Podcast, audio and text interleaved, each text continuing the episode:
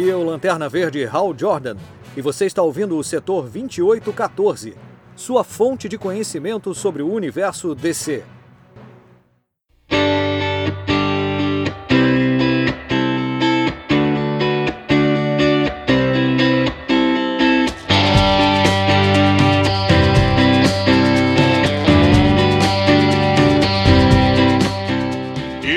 Começando mais um setor 2814, galera. Aqui é o Bruno Castro e estou de volta solo, né? Atendendo a milhões, milhares de pedidos.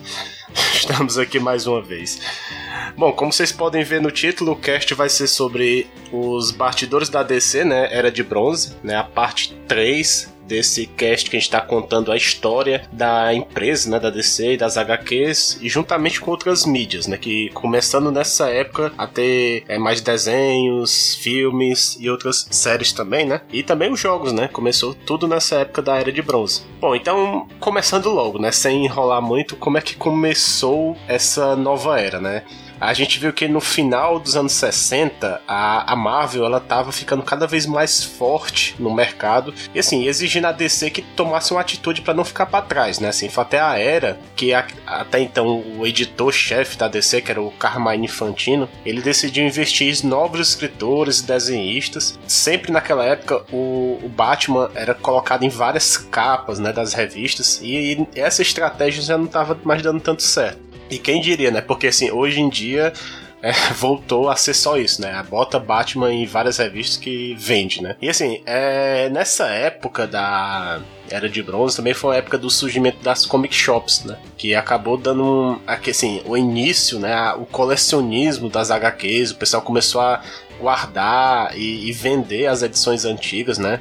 Até por um preço um pouco mais alto. Por exemplo, até a Action Comics, né? Aquela primeira lá do, de 38, ela no começo dos anos 70, ela estava avaliada mais ou menos em 100 dólares, né? Para um HQ que começou como 10 centavos, né? Aí você vê que já era um preço bem acima, né? Hoje em dia vale o que? Milhões, né? Então mas assim, o que é que marcou o início dessa era de bronze, né? Porque assim, a Era de Prata é até a mais famosa, né? A Era de Prata, Era de Prata, mas pouca gente cita o termo Era de Bronze. É, foi dado o início aos problemas mais sociais, problemas cotidianos, fugir um pouco dessa parte de sci-fi, né? Ameaças do espaço, que foi, né, um marco para começar essa era de bronze. Então, assim, a gente vai fazer aquele cast lá clássico de contar os acontecimentos ano a ano, né? E vamos começar pelos anos 1970. Nessa época lá, os jovens titãs eles abandonaram temporariamente seus uniformes e até os poderes. Aí se tornaram meio que uns pacifistas e até foi criado o primeiro herói negro, né, africano da DC, que foi o Mal Duncan que até comentamos isso com mais detalhes lá naquele nosso primeiro cast dos Titãs, né, número 13, vocês podem dar uma olhada mais lá. E foi uma época assim que a DC, ela decidiu tirar o Bob Hayner, né, que era o criador da equipe lá dos Titãs desde o início, e colocar vários escritores mais jovens, né, para dar um outro à revista. E uma outra é, revista que estava em crise também nessa época era a do Lanterna Verde. E foi aí que o editor, né, o Julie Schwartz, ele pediu pro Dennis O'Neill assumisse o título e adicionasse né, o Arqueiro Verde, né, que para co-participar as histórias. Né? Então o Neil Adams ele foi chamado para desenhar esse arco, né? Que mudou meio que o status quo dos quadrinhos e foi meio que é o, o ponto inicial da Era de Bronze, né? Essa mudança. Porque assim, o Lanterna Verde até o momento ele era um policial do espaço e ele nunca teve assim consciência da, das ações, né? Que tinha na Terra e a prioridade que ele tinha era realmente seguir as ordens dos Guardiões do Universo. E o arqueiro foi meio que adicionado para ser essa meio que uma consciência liberal, né, que tinha na que ele tinha na época. Então assim, eles passaram nesses arcos a viajar pelos Estados Unidos e abordando, né, vários temas assim que como racismo, superpopulação da Terra, a maneira, né, como os índios eram tratados, a liberdade das mulheres, e isso até rendeu vários prêmios da indústria, né, das HQs naquela época. Outro fato que pode até parecer uma besteira, mas assim, na revista da Lois Lane, né? Aquela Lois Lane, a namorada do Superman, mais especificamente na edição 104, eles tiraram da capa uma foto pequena do Superman com o logo dele para dizer assim, ah, essa personagem é do Superman, né? Então eles fizeram isso para meio que dar uma independência para personagem, né? Que já estava cada vez mais conhecida. Outra coisa também é que na revista World's Finance, que é os melhores do mundo, é, desde o início foi marcada pelas aventuras do Batman e Superman juntos, né? Então, né, lá depois, nessa época, o Homem Morcego ele sai né, da revista e vira meio que uma revista do Superman mais convidados, né? É do mesmo estilo que tinha lá do Batman, que era The Brave and the Bold. O Batman já tinha isso aí. E é nesse arco que a gente vê a primeira corrida do Superman com o Flash. Depois tivemos várias reedições dessa, dessa corrida. Bom, e no mundo, o que é que acontecendo em 70, né? Os Beatles, né, a banda Beatles, eles se separaram, né? E os quatro integrantes meio que lançaram os seus álbuns solos. E no dia 1 de, de agosto, acontece a primeira Comic Con, que teve uma duração de três dias e com presença de mais de 8 mil pessoas, né, com a atração principal o Jack Kirby. E falando no Kirby, ele acaba deixando a Marvel e vai para DC, né? Após algumas diferenças, né, de, de créditos de personagens, né, com Stan Lee, que ele, tipo assim, ele não estava ganhando os créditos e consequentemente ele não estava ganhando dinheiro quanto a isso. Então surgiram vários cartazes, né, que a DC fez, um marketing grande, assim, ah, o maior de todos está vindo. Eu vou até, assim, a maioria das coisas que eu vou citar aqui vai ter foto no post, né? Então eu espero que vocês aproveitem, né? Vou, de, vou tentar não esquecer nada, deixar o post mais informativo possível. E vai ter esse cartaz lá. Então, assim, começaram a especular assim, ah, quais revistas o Jack Kirby vai escrever na DC e tal. E assim, eu não sei se foi ele que escolheu, muito provavelmente não. Mas a DC acabou colocando um título bem fraco, né? Ele começou pelo revista do Jimmy Olsen, né? Então, assim, o Jack Kirby começou a introduzir aos poucos é, os novos elementos, né, da, dos seus personagens do Quarto Mundo lá na DC, né? Então até ele começou também a colocar novos personagens, como o Morgan Edge, né, que vai ser o chefe do Clark, né, porque o Clark vai sair do planeta diário e vai para essa outra empresa. Outra coisa que o Kirby introduziu foi o conceito da clonagem, né, que o pessoal meio que abusou desse conceito, tanto no final dos anos 80 como os anos 90 inteiro, e acabou dando uma saturada nesse tema, né. Bom, partindo agora para 71, o Kirby começa a trabalhar em seus novos títulos, né, que são a revista do Seu Milagre, Novos Deuses e a do Povo da Liberdade. O editor, o Mort Heisinger, ele, ele estava até à frente de todas as revistas do Superman desde os anos 50. Ele se aposenta e passa né, o manto para Julie Schwartz, né, que ele assume tanto a revista do Superman como a World's Finest. E é nessa fase até que o Superman é meio que dando que é atualizado, né, que como eu falei, ele vira agora um repórter de TV né, dando também uma reduzida em seus poderes e dando uma humanizada meio que no personagem. Assim, até teve uma época que ele ficou imune a Kryptonita também por algum tempo, até aquela famosa capa, também vou deixar aí no post, da Superman 233, né? Aquele meio que acorrentado é, uma, quebrando né, uma corrente de Kryptonita. E até essa capa foi meio que homenageada na Action Comics 1000, né? Também. O Dennis O'Neill, ele até brinca com uma frase que serve até hoje, né? Principalmente assim, nos filmes de Superman, que é escrever. Como é que a gente escreve histórias de um cara que consegue meio que destruir uma galáxia inteira, né? Que esse foi meio que um mote, né? Pra tentar reduzir esses poderes dele. Mas depois a gente vê que até o fim da Era de Bronze ele recupera tudo de volta e fica mais forte ainda. Enfim, um personagem que surge, né, é o Hazal Ghul na revista do Batman 232, e ele foi uma ameaça durante meio que um ano e meio, né? Nesse período. E outro personagem criado foi o Monstro do Pântano, né? Que foi criado pelo Len Vane na revista Casa dos Segredos, né? O House of Secrets, número 92. E o Monstro do Pântano acabou virando um sucesso, né? Dos anos 70 e 80. Um outro personagem que surgiu também foi o John Stewart, né, que foi criado para esse ano como Lanterna Verde reserva do setor 2814, na revista lá do Lanterna Verde, Arqueiro Verde número 87. E por fim, tivemos também a revista do Aquaman, né, que foi cancelada né, na edição 56. E é nesse ano também que temos aquela história clássica né, da Era de Bronze, que é o Arqueiro Verde descobrindo né, que o o Speed era viciado em heroína, né? Foi até uma, uma grande conquista, né, pra DC conseguir a autorização daquele Comic Code, né, que a gente comentou lá, daquele selo, para liberar uma história, né, desse tipo, abordando drogas. E pra felicidade de uns e tristeza de outros, foi meio que nesse ano que tivemos o primeiro encadernado, né, em capa dura dos personagens da DC, né? E o Batman e o Superman ganharam meio que um compilado de histórias dos anos 30 até 70, né? E para criar um lucro maior de revendas, a DC aumenta né, o número de páginas para 52 né, em suas revistas. E a DC meio que dobra o preço de capa, né? Porque até então as HQs estavam custando 12 centavos, né? Desde o início até agora teve um aumento de 2 né, centavos, agora passou a custar 25 centavos a edição. E em resposta a isso, a Marvel conseguiu manter as HQs mais baratas, então ela passou só a custar 20 centavos, né, 5 centavos a menos que as da DC. E entrando agora no ano 72, é, é, é aquela prova, né?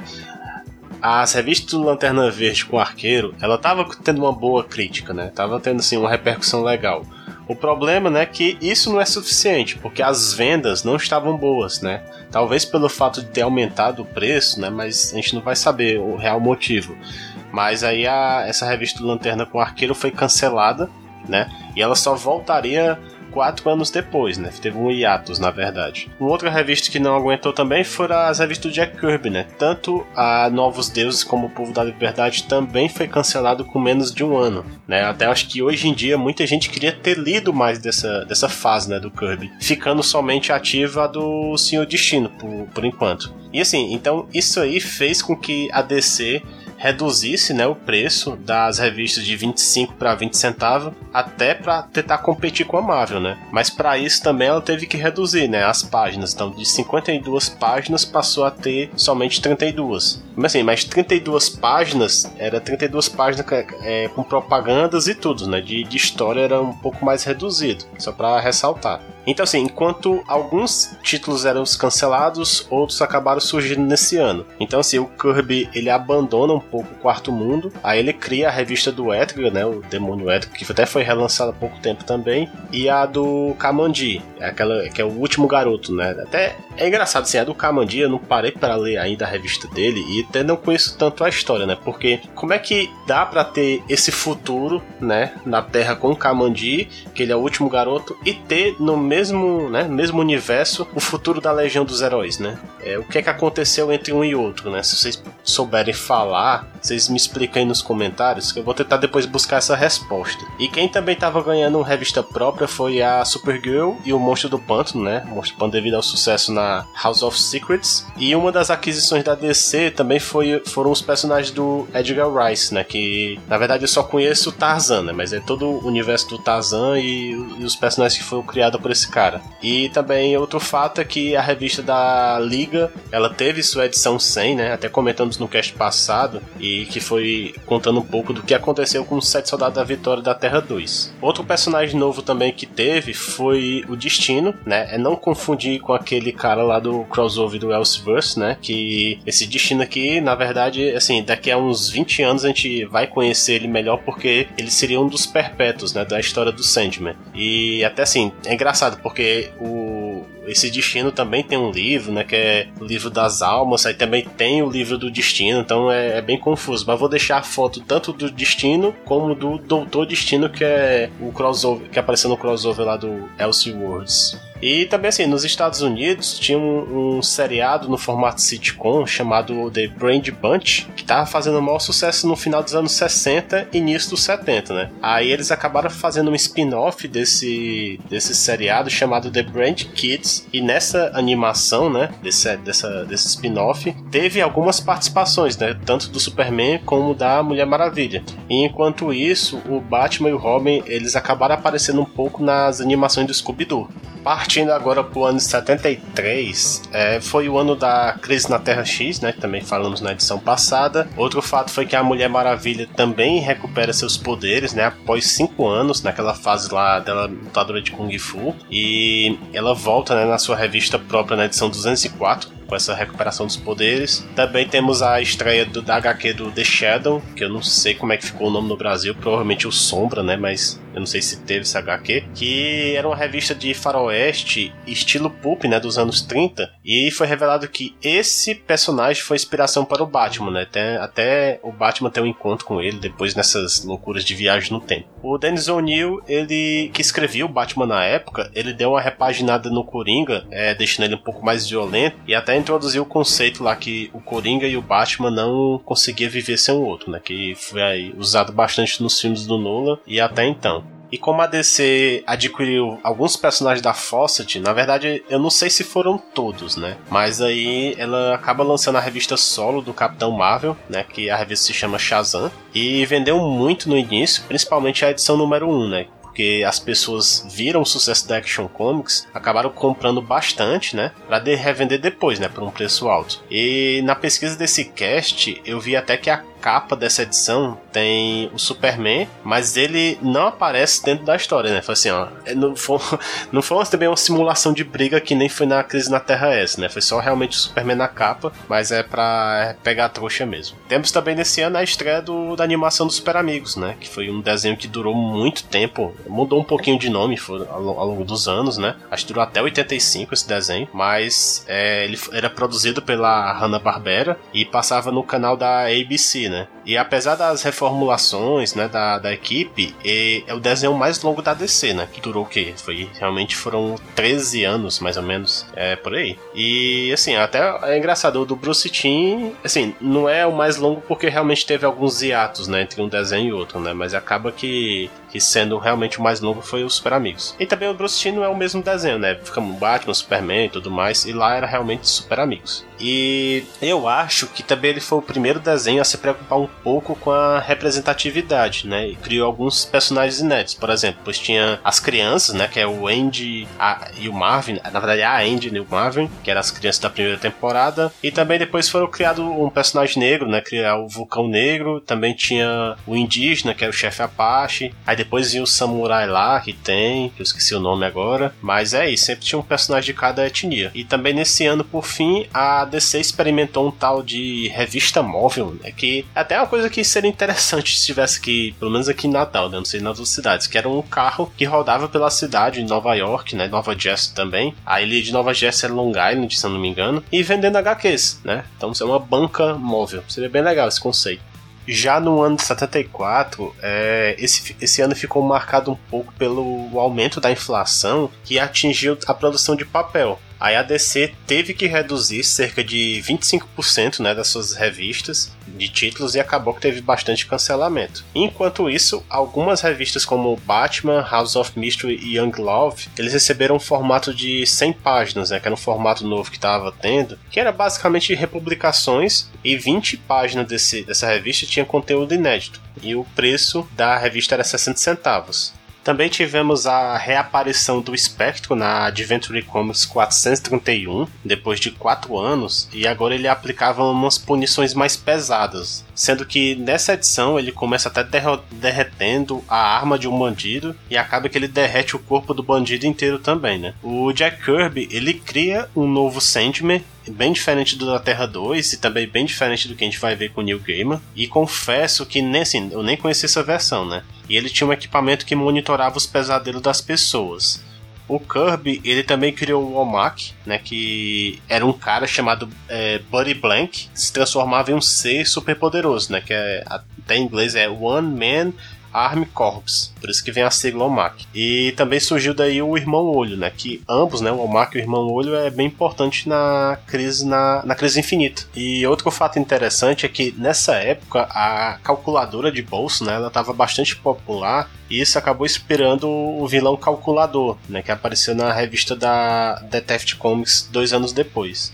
Por conta também do sucesso da revista do Capitão Marvel, ele acabou ganhando um seriado live action né, pela CBS e durou três temporadas. E paralelo a isso, a atriz Lee Crosby ela acaba estrelando um filme para TV né, da Mulher Maravilha pela ABC. Assim, muita gente não gostou desse filme, principalmente pelo visual, né? Porque primeiro a atriz ela é loira e provavelmente tinha outras coisas que não tinha nada a ver, né? Mas como eu não assisti, então não posso comentar. E para finalizar esse ano, os personagens do universo Superman, como o Jimmy Olsen, a Lois Lane a Supergirl, eles ganham uma revista própria, né, chamada Família Superman. E em maio teve um leilão da Action Comics número 1 e uma pessoa comprou ela por 1.800 dólares, ou seja, ela dá uma valorizada já de 800 dólares a mais em relação a 70. E a DC lança uma revista contando a história da própria editora, né? Em 17 edições chamada The, The Amazing World of DC Comics. Para quem quiser dar uma olhada depois, vou deixar também a capa dela no post. Em 75, né, por conta da crise do papel, a DC teve que aumentar o preço das HQs, então agora saiu de 20 centavos para 25 e reduziu a quantidade de páginas. Mas para compensar, a DC acabou lançando 16 novas revistas nesse ano e entre elas tinha aquela revista do Coringa, né? Que até foi relançada pela Panini, acho que foi em 2016, 17. É, e a palavra da DC nesse ano era competição, né? Principalmente com a Marvel. Apesar de nesse ano ter surgido o primeiro crossover entre as duas editoras, não de personagens, mas de editores, o Stan Lee, né, juntamente com o Carmine Infantino, eles produziram é, uma única HQ chamada O Mágico de Oz, que tinha a participação tanto dos escritores e desenhistas das duas editoras, né? É um, um deles é o Roy Thomas, estava no roteiro juntamente com o John Buscema. Tinha também o Tony Desuninga e o John Romita, né? No caso, o pai. O Batman, ele também ganha revista própria com os personagens do seu universo, né? Igual o Superman e com histórias do Robin e da Batgirl. Enquanto isso, a revista All Star Comics, que contava histórias da Sociedade da Justiça lá na Era de Ouro, ela acaba retornando, né, continuando a sua numeração original nas mãos do novo editor Gary Conway, né? E aqui os antigos membros da Sociedade da Justiça retornam para é, guiar né, os novos personagens, né? Por exemplo, a Poderosa que tinha acabado de surgir nesse ano também. E após o sucesso da edição 100 da revista da Liga, os Sete Soldados da Vitória retornam mais uma vez, agora na Adventure Comics da 438 até a 443, enquanto que o Kirby ele retorna com o Caçador, que era um personagem que ele tinha criado lá nos anos 40, e dois anos depois a DC até dá uma importância maior, né, ao personagem, falando que os Caçadores foram aquela primeira tropa lá dos Guardiões do Universo, bem antes da criação dos Lanternas Verdes. A DC também agiliza e conserta o erro do ano anterior, né? Contratando a Linda Carter para estrelar o seriado da Mulher Maravilha, que acabou durando três temporadas pela ABC. Se eu não me engano, a, a, esse, esse, seriado começou pela ABC, depois mudou de canal, mas depois eu não tenho certeza. Mas enfim. E também eles acabaram incluindo na série a atriz Deborah Winger, né, que foi a primeira Moça Maravilha, né, adaptada para o live action, né, que muita gente conheceu a Moça Maravilha agora na série do Titãs, mas já teve também essa personagem nesse seriado. E para finalizar, o Neil Adams e o Jerry Robson, eles tomaram a frente para convencer a DC a pagar, né, uma pensão pro Jerry Siegel e o Joe Schuster e as famílias, né, deles, por conta da criação do Superman, né? Que eles acabaram que a DC fez muito sucesso com o personagem e tava faltando um reconhecimento aos criadores. Agora, em 76, o Saul Harrison vira o novo presidente da DC e a Janette Kahn, somente com 28 anos, acaba substituindo o Carmine Infantino né, como a nova editora-chefe né, na, na DC. Assim, até a gente fala DC, mas assim, até esse ano não era o nome da empresa não era DC, era National Periodical Publication. E graças a Janete, né, que trouxe, né, a, o nome DC Comics, né, em 76, e a nova logo da DC, que é aquela logo mais clássica que tem, que durou o quê? Uns 28 anos mais ou menos, essa logo. Então até é importante ressaltar, né. E para completar, o, o Paul Levitz, ele virou o coordenador editorial e o Joe Orlando uma espécie de gerente editorial da, da, DC. O preço né, não parava de subir né, a cada ano e as páginas cada vez mais reduzindo. É, ok que do ano passado para cá só reduziu uma página, mas mesmo assim. As HQs agora eram 30 centavos, né, teve um aumento de mais 5, e tiveram 11 títulos cancelados e 21 novos adicionados. E graças à luta do Adams e do Robson, é, o Schuster e o Siegel voltaram a aparecer como os criadores né, do Superman na revista e a partir da edição 301. O Siegel, ele até apareceu como convidado de honra em uma das convenções da DC chamado Super DC Con. Outros também apareceram, né, como o Bob Kane e o Shadow Maya né, nesse, nesse encontro. E ao longo dos anos, a Jeanette Kahn fez questão de outros criadores de personagens levassem os devidos créditos, que isso é uma mudança grande, né, que tava, tava tendo, né, essa essa sacanagem, melhor dizendo, com os personagens, com os criadores. Os Estados Unidos, ele estava fazendo 200 anos, né, em 76, desde a sua independência, e para celebrar, a DC fez uma história do Superman viajando até 76, né, 1776, para presenciar esse momento né, da independência.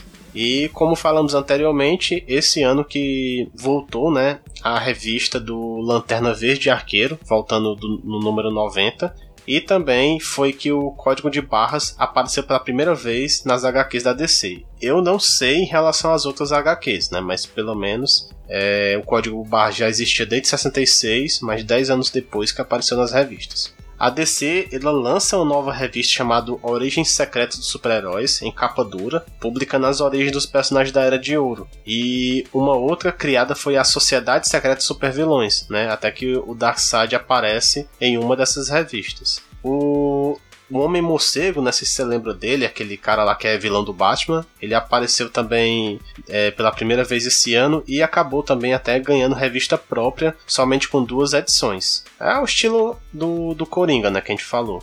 E falando em Batman, né, a Lady Shiva também, outra personagem importante, ela foi criada também na revista Richard Dragon, né, é o lutador de Kung Fu, número 5, e depois transportada para a revista do Batman. Né. Um, um, outro também que foi criado nesse ano foi o Retalho, aquele até que aparece no série do Arrow, para quem conhece, e a Mulher Maravilha ela retorna nesse ano para a Liga na edição 128, né?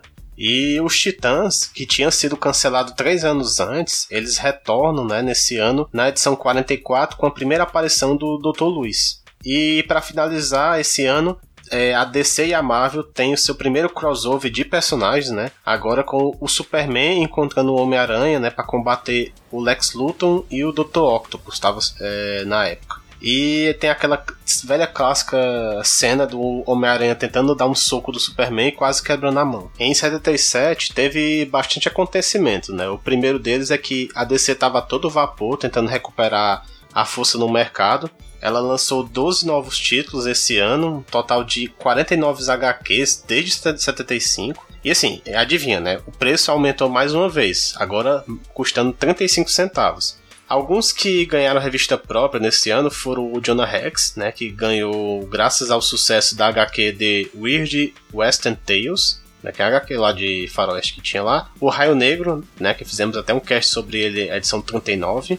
E ao contrário do que eu achava, ele não foi o único negro a ganhar revista própria esse ano, né? Ele teve também um cara lá na revista Os Homens da Guerra, que também o protagonista era um cara negro. E também tivemos alguns retornos, né? Após cinco anos, a revista dos Novos Deuses retorna, agora das mãos do Jerry Conway na escrita e desenhada pelo Don Newton. O Aquaman também retorna com os desenhos do Tia Amparo é, e continua a numeração original né, na edição 57. E no mês anterior, na Adventure Comics 430, 452, na verdade, o Arraia Negra né, acaba matando o filho do, do Aquaman, né, o Arthur Jr. E após nove anos, a Patrulha do Destino finalmente retorna na revista Show 1594, né? É, aproveitando aí a série, né? Falar um pouco da patrulha. E a Mulher Maravilha tem o primeiro encontro, cronologicamente falando, com sua contraparte na Terra 2. Esse encontro acabou acontecendo em 43. Já na revista do Superboy e a Legião dos Super-Heróis, no número 226, tivemos a primeira aparição da Vesper, né? Que ela é a única personagem da Legião a ser recrutada pelo Monitor lá na crise. E uma coisa engraçada é que assim, o Arqueiro Verde e os leitores, né, a gente, acaba descobrindo que aquela origem da Liga da Justiça, até que a gente fez daqui naquele cast lá de origens, é, não aconteceu lá com os apelaxianos, né? Eles, a Liga contou essa história pro Arqueiro, mas era uma mentira. E na verdade a primeira aparição, a primeira formação da Liga foi com a invasão dos marcianos brancos. E nessa história aparecem mais de 30 heróis, né? É bem parecido com aquela origem lá do desenho do Bruce Timm, da Liga da Justiça. Temos também que a Sociedade da Justiça também teve sua origem recontada na revista DC Special número 29. Já na Detective Comics entram o escritor Steve Englehart e a desenhista Marshall Rogers. E muitos dizem que essa é a versão definitiva do Homem Morcego, né? E tem destaque até com a história do, do Doutor Strange, que descobre a identidade do Batman. E foram esses mesmos artistas que trouxeram de volta, três anos depois, né, a revista do Senhor Milagre na edição 19. Né, voltou até a revista própria. A Caçadora da Terra 2 também foi criada nesse ano, nós também já contamos no cast passado. E na TV, a CBS ela faz um novo desenho chamado As Novas Aventuras do Batman, durante, so, durante somente 16 episódios. E a série de TV da Mulher Maravilha passa a se passar no presente, né? Presente naquele ano, no caso. Porque na primeira temporada foi toda lá na Segunda Guerra. E para finalizar, nesse ano a DC ela cancela os títulos da marca Young Love, dando fim às revistas de romance da editora. E também ela preparou uma série de livros chamado Super A e Super B para as escolas, né, para ajudar a alfabetização dos estudantes. É bem legal isso aí. Em 78 era para ser o ano da DC, né? Tipo que até a própria DC colocou assim: "Ah, vai ser o ano da explosão da editora", por conta da expectativa do filme do Superman que saía em dezembro desse ano. Eles aumentaram também a quantidade de páginas nas histórias, foram de 25. Eles antes era de só 17 páginas. Eles aumentaram também o preço é, para 50 centavos, né? Foi um aumento bem brusco mesmo, de 35 para 50 só que esse ano acabou sendo um grande fracasso, porque a DC aumentou os estoques das HQs, principalmente do Superman e nas comic shops, né? E teve um inverno muito forte, prejudicando fortemente as vendas. Aí também a questão da distribuição, né? E até esqueci de comentar, mas em 72 a DC lançou uma HQ chamada All New Collector's Edition e foi em 78 que teve uma, uma das capas mais famosas, né, que é aquela luta do Superman com o lutador de boxe Muhammad Ali. Até foi essa capa foi desenhada pelo Neil Adams. Os Titãs também se separaram na edição 53 da revista deles, e nessa edição eles estavam sendo manipulados mentalmente e acabaram lutando né, com seus mentores. E foi o fim dessa primeira fase dos Titãs. O Gary Conway, ele cria a revista própria do Nuclear, que foi um dos grandes sucessos na época, um dos poucos né, nesse ano, e cria também a revista do Gladio, né, para quem assiste Legend of Tomorrow sabe bem quem é. E nessa, né, a All News Collection 55, eles fizeram uma edição do Superboy e toda a Legião dos Super-Heróis que foi tida como uma das histórias definitivas deles. E falando, né, na Superboy, com a Legião, lá na edição 241 da revista deles, começou o maior arco de histórias, durando cinco edições, acho que o maior que tinha tido foi quatro, e chamado A Terra em Guerra, que foi escrito pelo Paul Levitz e entrando por hall das histórias mais marcantes da DC. Já a revista Showcase número 100, ela fez um incrível feito de colocar 60 heróis né, em uma única história, e, pra, e é criado a revista DC Comics Apresenta, que é estrelando também o Superman, mais algum convidado. E nesse ano, o Julio Schwartz, né, que foi um dos mais influentes na era de prata da DC, ele deixa a editora né? Ele estava com as revistas da Liga, Flash, Batman Theft Comics e ficando somente com as revistas Superman por um breve período de tempo. E falando no Superman, em comemoração aos seus 40 anos, o personagem lá na Action Comics 484, a gente teve finalmente o casamento do Superman com a Lois. Mas não do que a gente conhece, né? O Superman e a Lois da Terra 2. Na época, por 4 dólares você conseguiria adquirir uma carteirinha de membro né, da Super Estrelas da DC. Uma carteirinha da Liga, na verdade, né? E ainda vinha com um quiz, né? E nesse quiz, o, o Dan Didio, né, que na época tinha só 19 anos, ele acertou todas as 31 perguntas sobre o Lanterna Verde. E sabe também a palavra graphic novel? Ela foi dita pela primeira vez nesse ano pelo Will Eisner quando ele tentou descrever o seu livro chamado O Contrato de Deus, né? E a palavra acabou pegando para todas as histórias fechadas daí em diante. E para fechar, né, tivemos o filme de Superman, né, que foi o maior sucesso tanto em bilheteria como em crítica e mostrou, né, realmente que o homem poderia voar, né, aquela famosa frase. E assim, apesar da gente ter feito um cast lá, o nosso cast 23 sobre o filme, a gente até assim, ah, criticou um pouquinho que o filme tá datado, mas ainda assim é um filme muito marcante, né? E contou bastante dos bastidores lá do filme também. Se quiser dar uma olhada, podem ir lá. E em 79, para controlar o fiasco que foi o ano anterior, a DC cancela 20% das suas revistas e por conta do sucesso do filme Superman, acaba investindo somente na minissérie em três edições, né, O Mundo de Krypton, que acabou explorando um pouquinho da origem do Kal-El e também da família dele e também trabalharem nas outras HQs com elementos assim que tinha sobre Kandor. Até o, é, o pessoal lá de Kandor saiu da cidade engarrafada também nesse ano. Mas foi, foi mais focado no Superman mesmo. E também, assim, por conta do filme, o Superman volta a trabalhar no Planeta Diário, né? Que... Mas só que ele continua trabalhando na parte TV, né, lá do Planeta Diário. E a Action Comics chega finalmente na sua edição número 500, né, nesse ano. O Batman, na edição 307 da sua revista, tem a primeira aparição do Lucius Fox, que foi escrita pelo Len Vane, e também nesse ano morreu né, o Batman da Terra 2, também que a gente falou no cast passado. Aí também o Frank Miller ele desenha o Batman pela primeira vez numa história de Natal na DC Special Series número 21. E após 46 edições, o Lanterna Verde volta a ter revista solo, né, na edição 123, e ele retorna com histórias mais focadas no, no espaço.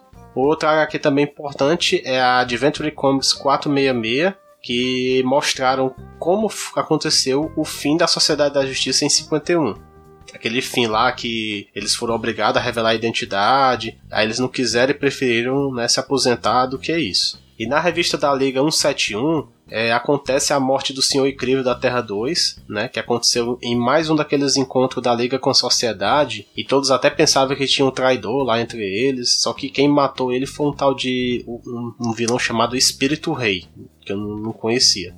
Ele possuiu o corpo do, corpo do Jay Garrick e acabou, né, matando o Senhor Incrível. Já no Flash, né, que a gente faz tempo não tem notícia do Flash, na edição 275 tem a suposta morte da Iris, né, nas mãos do Flash Reverso. Depois a gente até que vai ver que a Iris foi parar no futuro. E até o Barry vai para lá também para esse futuro, um pouco antes de acontecer a crise nas Infinitas Terras. O canal CBS ele produz o desenho do Homem Borracha e para colocar uma representatividade, né, ele acaba ganhando um ajudante havaiano chamado Ula Ula. E o Homem Borracha volta a ter histórias na Adventure Comics 467. E, e a NBC ela produz dois episódios do especial é, TV Legends of Superhero, né, as lendas super-heróis, que aparecem vários personagens em live action, né? Sendo que alguns nunca, nunca teve versão. Assim, eu vou colocar até a foto no post, alguns bem bizarros. Eu acho até que o Batman ali que tá ali é o Adam West, mas não tenho certeza. Uma outra figura importante que se junta a DC esse ano é a Karen Berger, né, como assistente do Paul Levitz. E para finalizar, né, por conta do hype no filme do Superman, foi criado o primeiro jogo, né, do personagem lá no Atari 2600. Nesse jogo você até podia controlar o Superman ou o Clark, né? Dependendo da hora, você até ia pra cabine telefônica, mudava de roupa e voltava. O jogo é bem, bem, bem simples mesmo. Aí ele, o objetivo é ele ter que consertar umas pontes que o Lex estava destruindo. Eu sei que se fosse atingido por uma kryptonita, aí você perdia os poderes, né? E os únicos poderes nesse jogo era super força, raio-x e voo. E você tinha que pegar um beijo da luz para conseguir voltar ao normal, né? Para recuperar os poderes. Chegamos finalmente aos anos 80, né? A DC estava decidida realmente a fazer história nessa década e foi um dos períodos que ela mais ousou, né? Tentou fazer coisas novas. Começando nesse ano de 80, é, de, após uma luta com um dos vilões do século 30, o Superboy teve uma visão da morte dos seus pais, aí ele decide retornar para o passado permanentemente. Aí a revista do Superboy, a Legião, muda né, e passou a ser chamado só Legião dos Super-Heróis a partir da edição 259, e o Superboy ganha um novo título chamado As Novas Aventuras do Superboy. E falando em HQ nova, quem retorna totalmente reformulado são os Titãs, né? Agora com o alcunha de novos Titãs. E essa HQ foi escrita pelo Marvel Wolfman e desenhada pelo Jorge Pérez, né? E que trouxeram vários personagens, né? E, e meio que vingaram vários também, tipo Exterminador, Ravena, Cyborg, Estelar e entre outros, né? E foi um HQ realmente que mudou totalmente a DC. E uma das novas ideias da DC nesse ano era inserir 16 páginas de alguns personagens né, das revistas para tentar gerar repercussão. Por exemplo, os Titãs, antes de, re de retornarem, eles apareceram na revista DC Comics Apresenta número 26. Então, como eles viam, né, se desse certo, aí eles davam um título próprio. E na Adventure Comics 467 foi criada uma nova versão do Starman, né? E o Len Vem começa a escrever também as histórias do Homem Borracha nessa mesma edição. Oito edições depois, né, o Aquaman retorna para Advent da Adventure Comics, escrita pelo J.M.D. Mateis e desenhada pelo Dick Giordano. Após o sucesso da minissérie O Mundo de Krypton no ano anterior, é, chegou a vez do Batman ganhar sua minissérie, né? A lenda não contada do Batman, que foram três edições, e essa minissérie viraram meio que um padrão na DC, né? Criando as graphic novels, porque podia contar histórias sem limitações criativas e sem se preocupar com cronologia. E essa história foi escrita pelo Len Vein e desenhada pelo John Byrne, acho que foi o primeiro trabalho dele pela DC, e também foi desenhado uma parte pelo Jim Amparo. Essa HQ, ela merece ser lida, né, e reconta as origens de vários personagens e dá mais detalhes de quem contratou o Joey Chill, né, aquele assassino lá que matou os pais do Bruce. Já em Mulher Maravilha 272, nós tivemos o retorno de alguns personagens secundários clássicos, né, como Steve Trevor e a Eta Kent, e a Diana também volta a trabalhar no setor de inteligência militar. E ainda sobre a Mulher Maravilha, duas edições depois, o Jerry Conway trouxe de volta a Cheetah, que agora se chamava. É, o alter ego era a Deb Domain, que era sobrinha da Priscilla Rich, né, que era a Cheetah original.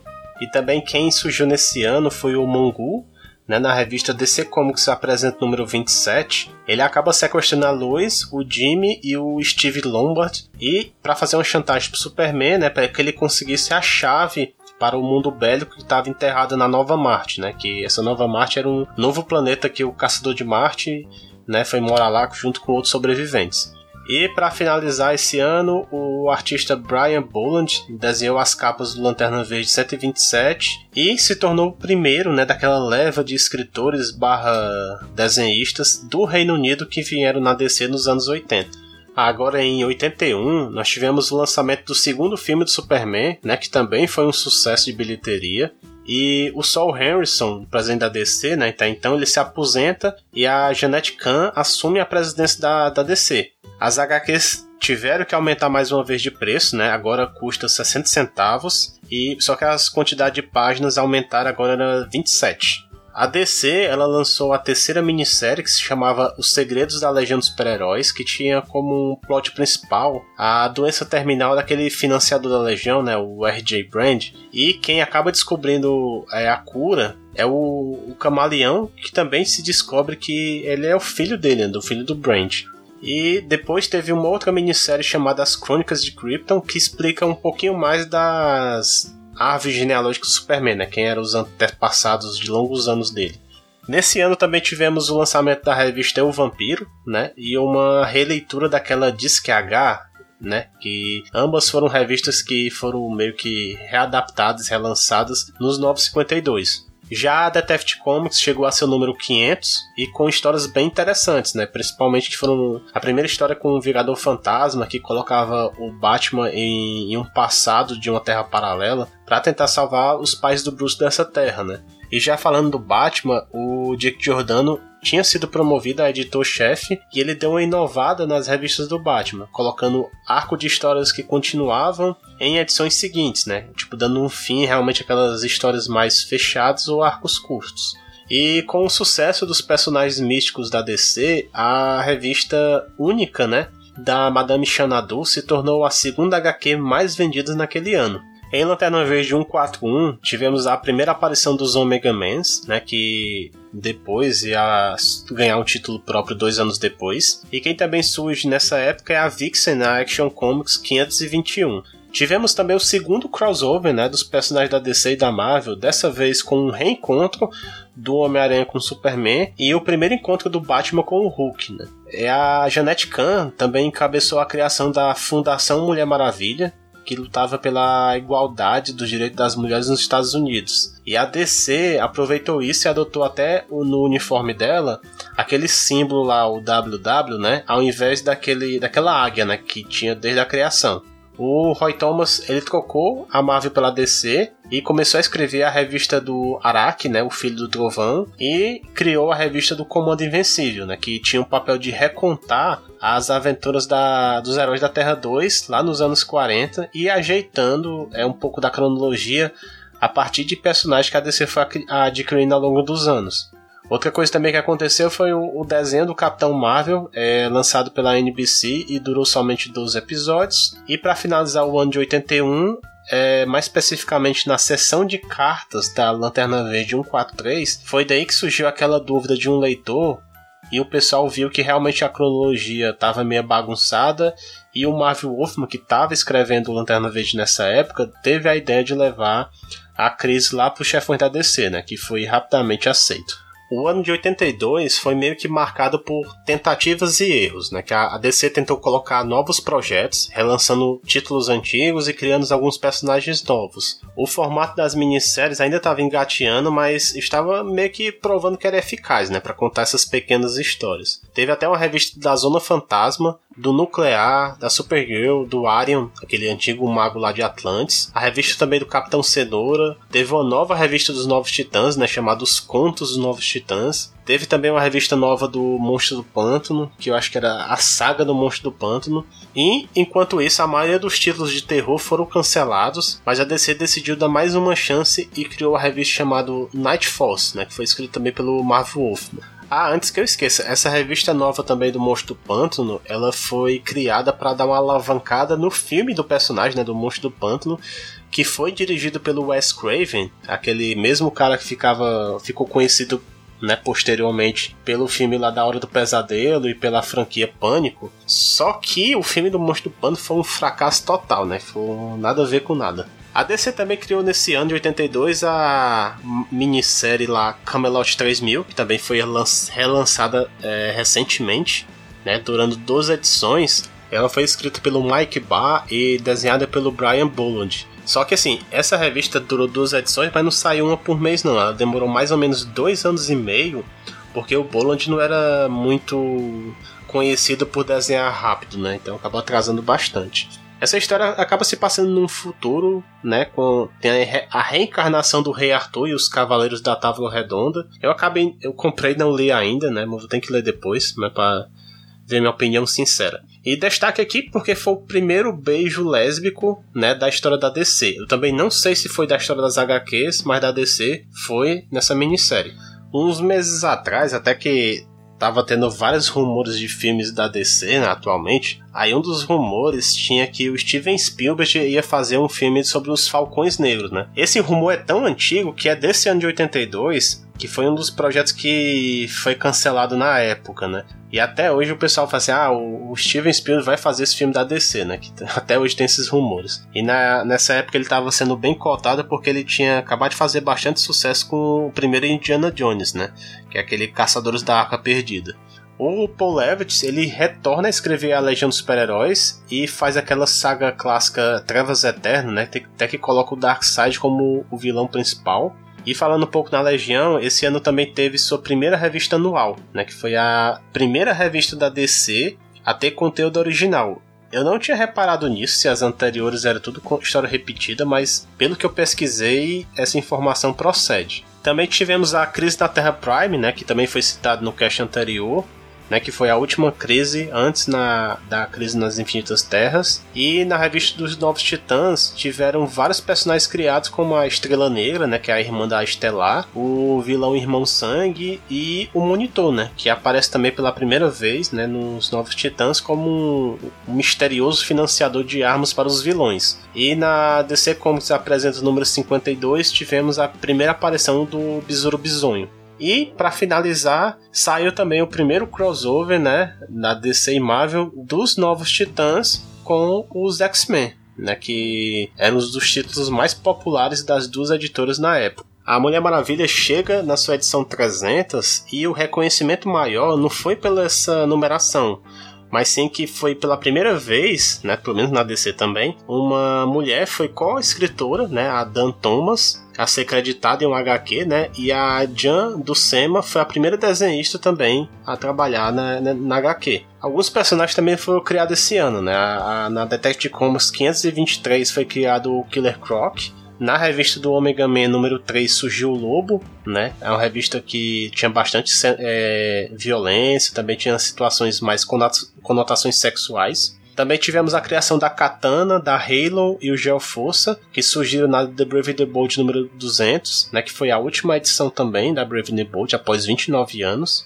Também a Halo e o Geoforça também estão né, na Young Justice na terceira temporada agora. A Katana ainda vai aparecer. E como contamos também no cast lá das origens da Liga da Justiça, esse ano o Batman abandona né, a Liga porque eles não queriam ajudar em um dos casos por conta mais de politicagem e né, ele sai da equipe e se junta né, com a Katana, Geofuso e o, a Halo, juntamente com o Raio Negro e o Metamorfo, né, e eles formam lá os Renegados. Uma outra revista também que chegou ao fim foi a Adventure Comics número 503, né? E a House of Mystery número 321, que era o último título também de terror da DC. Já na revista do Flash 324 ia acontecer o casamento do Barry com a Fiona Webb, né? Aí o Flash Reverso aparece de novo para tentar matar essa nova noiva do Barry, né? Assim como ele fez com a Iris, né? Quem viu que depois não foi. Então, assim, o Flash ele não vai pro casamento, e ele consegue parar o ataque do reverso, mas acidentalmente ele acaba quebrando o pescoço dele, né? Aí assim, o Barry quebrou seu único código, né, que era de não matar, então ele acaba meio que.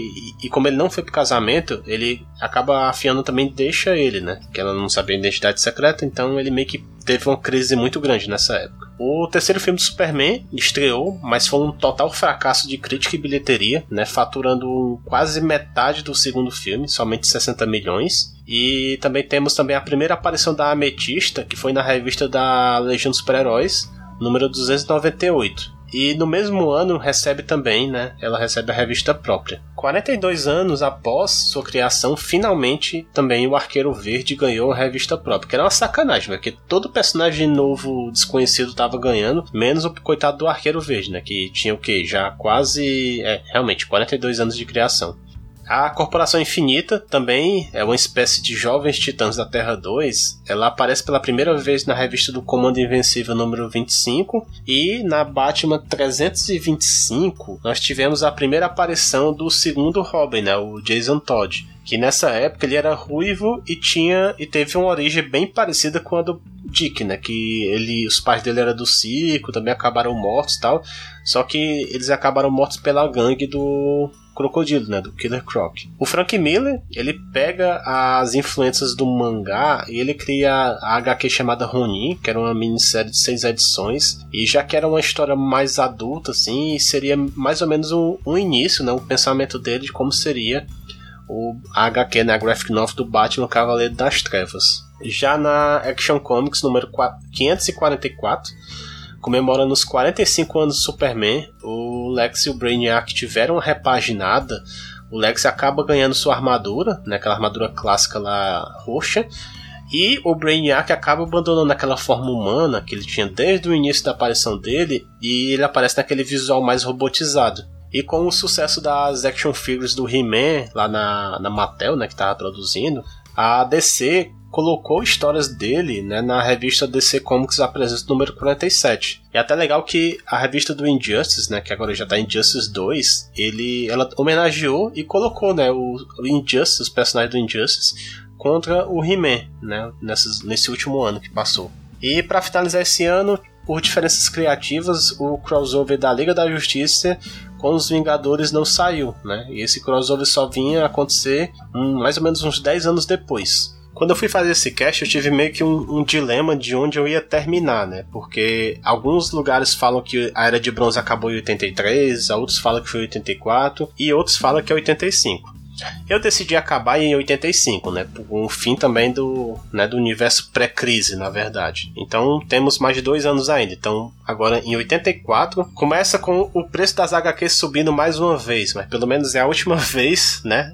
No período da Era de Bronze. Então subiu de 60 centavos para 75. Esse ano começa também com o desenhista colorista também, né, do Batman, o Dick Giordano, ele sendo promovido para vice-presidente da DC e ele fez um esforço para reconhecer os talentos freelance da editora, né, e aumentando um pouquinho da qualidade do, das histórias.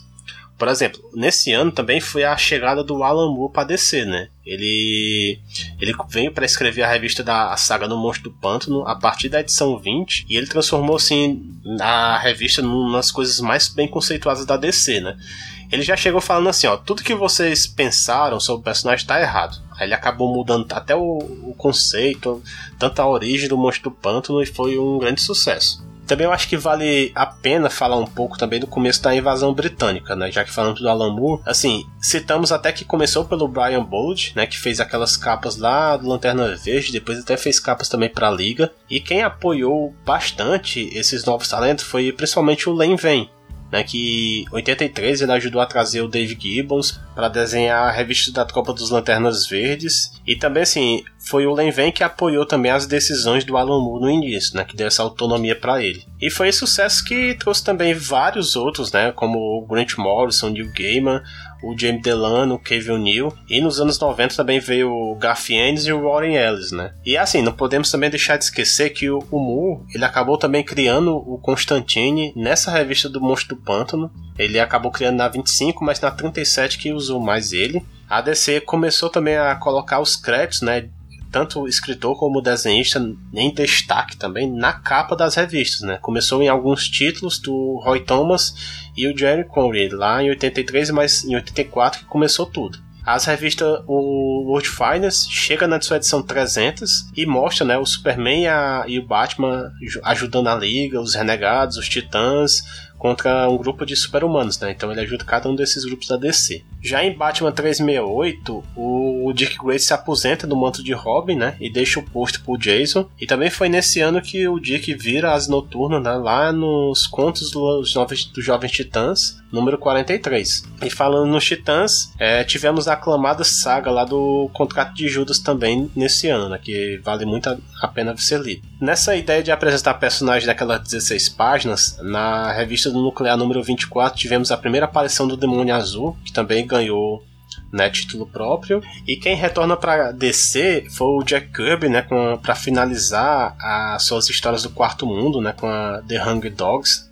Né, depois até eu pesquisei alguns cantos, eu vi falar que ele não queria que o pessoal do Quarto Mundo fosse né, do mesmo universo da, da DC, mas acabou que não deu muito certo. E também a DC acabou lançando várias HQs nas comic shops, primeiro na versão capa dura, né, e só depois ele ganhava na versão capa mole, né, com preço mais em conta. Que também começou com isso com os Novos Titãs e a Legião. O Superman chega na sua edição 400, mostrando histórias dele em várias civilizações futuras, e nessa HQ teve várias né, participações de Jack Kirby, Frank Miller, Brian Bolland e vários outros.